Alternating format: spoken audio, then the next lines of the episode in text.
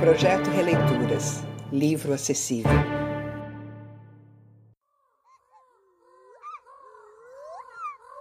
O Macaco e a Cigarra. Da autora Daniela Fetuccia. Todo mundo sabia que naquela floresta havia um macaco grandão e fortão que pulava de montão. Subia de galho em galho, buscando o melhor atalho para chegar ao ramo mais alto e dar o seu belo salto. Um grilo verdinho escondido gritou: Cuidado, macaco exibido! Você é pesado e grandão! Ainda vai levar um tomão! O macaco resmungou e pulou para a árvore ao lado, sacudindo folhas verdes e um camaleão deitado. O camaleão se assustou tanto que até mudou de cor, passou de verde alaranjado e gritou: Ei! Tome cuidado! Uma coruja que assistia resolveu aconselhar. Uh, você é grande e pesado, ainda vai se machucar. O macaco já tristonho pulou baixo e fraquinho, se sentou num galho largo para descansar um pouquinho.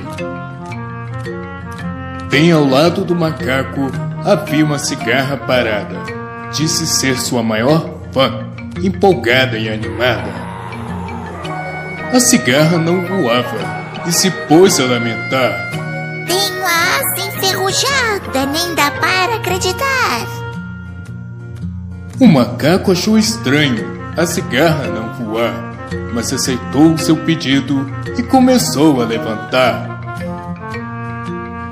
Foi então que aconteceu. Os dois caíram da árvore e o chão estremeceu.